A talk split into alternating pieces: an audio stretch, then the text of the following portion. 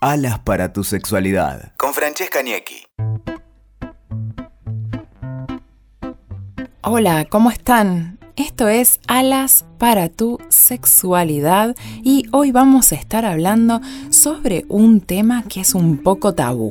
Pero este año vamos a salir de la caja, nos vamos a meter en todos los temas de exploración sexual, así que hoy vamos a hablar de explorar nuevas zonas. Y entre las nuevas zonas que vamos a explorar, vamos a explorar la zona anal. Entonces, y ojo, que vamos a estar hablando de sexo anal para hombres y para mujeres.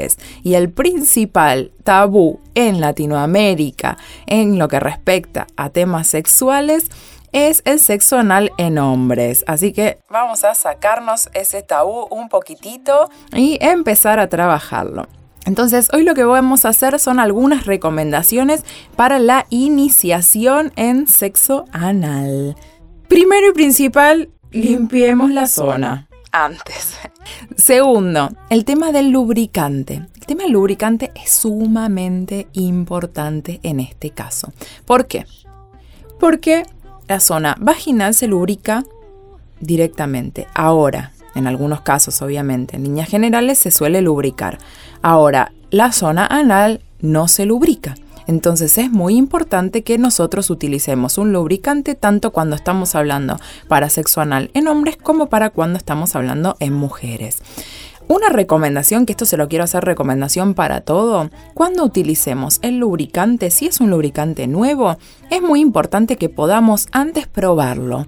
O sea, lo compramos, probamos un poquitito antes de utilizarlo, porque ¿qué pasa? Si después estamos en medio del encuentro, todos embadurnados con nuestro lubricante, y es un lubricante que nos produce ardor, molestias, después va a ser muy difícil sacarlo y vamos a tener todo un encuentro un poco incómodo. Entonces prueben un poquitito antes y demás y si les molesta, sienten alguna molestia directamente, vayan a comprar otro, no utilicen ese lubricante. Entonces, hablamos de lubricar la zona, limpiarlo y es muy importante el tema del consentimiento. ¿Por qué? Porque una cosa es jugar, nos acercamos a la zona, vemos las reacciones, vemos qué le pasa a la otra persona cuando nos estamos acercando a esa zona y otra cosa es ir directamente a estimular una zona directa que no sabemos si la otra persona está de acuerdo o no en realizarlo. Entonces, por el otro lado, es bueno poder conocer al otro. Es decir, si yo conozco al otro me voy a sentir un poco más cómoda diciéndole si me molesta, si no, si estoy bien, si estoy mal y poder comunicarnos. Entonces, y hablando de comunicación, siempre en sexualidad decimos que es muy importante comunicarnos, hacerle dar cuenta al otro con movimientos o hablándolo si nos animamos que estamos pasándola bien o que la estamos empezando a pasar mal. Acá en este caso es muy importante.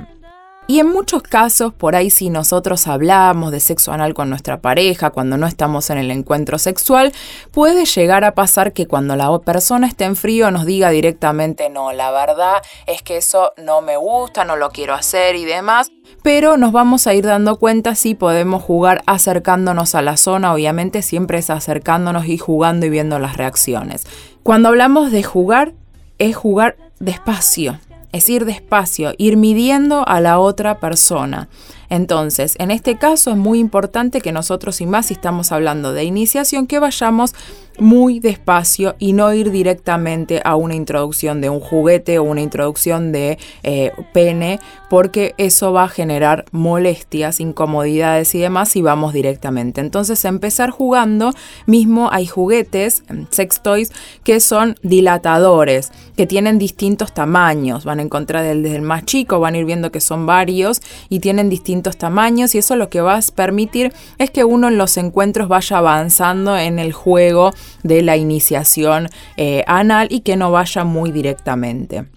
Entonces dijimos también que es importante ir viendo, cuando utilizamos también un juguete, un dilatador y demás, ir viendo las reacciones del otro para ir avanzando o no avanzando.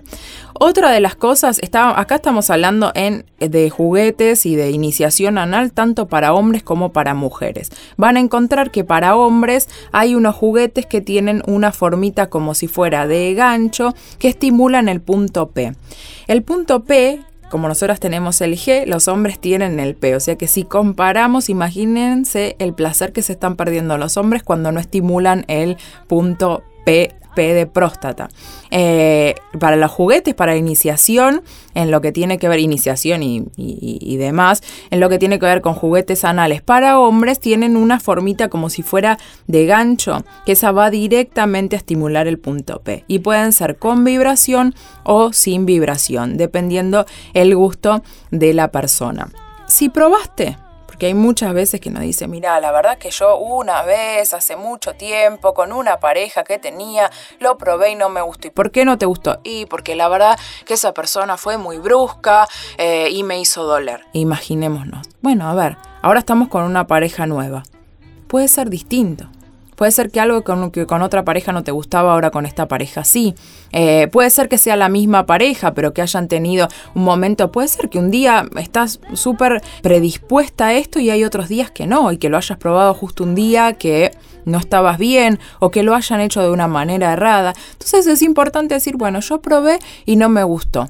Bueno, darnos otra oportunidad. Si realmente no nos gustan, no lo hacemos. Pero por ahí dar otra oportunidad a ver si es que hicimos algo eh, errado o que la persona no era la indicada. Y también si nunca lo probaste y no sabes si te gusta o no, es importante y está buenísimo que empecemos a probar, que empecemos a ver, a ver si nos gusta. Y a veces también una de las recomendaciones que a mí me gusta hacer siempre y que es como una de las cosas más importantes que siempre digo en sexualidad es el autoplacer, la masturbación. La masturbación es sumamente importante para todo lo que tiene que ver con la sexualidad. Entonces quizás hay cosas que nosotros podemos probar cuando estamos solos en nuestro momento de masturbación. Entonces probamos, vemos si nos gusta, si no, y ahí nos vamos a ir dando cuenta y vamos a ir midiendo cuáles son nuestras reacciones para después poder llevarlo a un encuentro con otra persona.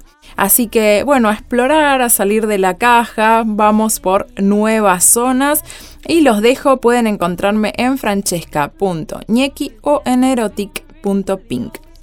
Bachone y hasta el próximo podcast.